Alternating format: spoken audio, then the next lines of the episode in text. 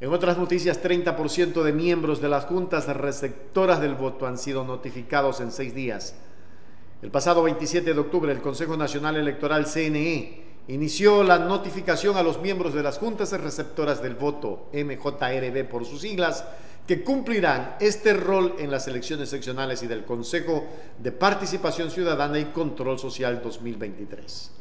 Durante seis días, con corte al 1 de noviembre, 46.126 miembros de la Junta Receptora del Voto fueron notificados de forma electrónica y 19.403 integrantes de las Juntas Receptoras del Voto recibieron la notificación de forma física. Esto representa el 30% del total de los miembros de las Juntas Receptoras del Voto seleccionados el pasado 19 de octubre.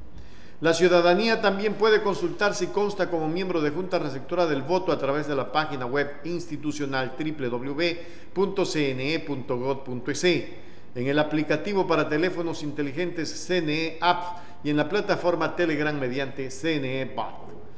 El cumplimiento del calendario electoral, las notificaciones serán remitidas hasta el 25 de noviembre. Los miembros de la Junta Receptora del Voto deberán capacitarse presencialmente de forma obligatoria del 8 de noviembre al 5 de febrero de 2023 para que puedan cumplir con su labor cívica con eficiencia y además evitar multas. Así es que evitemos la multa, los que ya han sido notificados hay que ir. También ya se debe de iniciar las acciones para que quienes eh, anhelen, y, en esto hay que ser eh, muy prácticos, para quienes quieran eh, tener la credencial como medios de comunicación autorizados por el CNE, ya se debería de ir construyendo aquello, ¿no? Para eso se construye la democracia. Así es que esperemos que se dé y esperemos que se dé a la brevedad posible.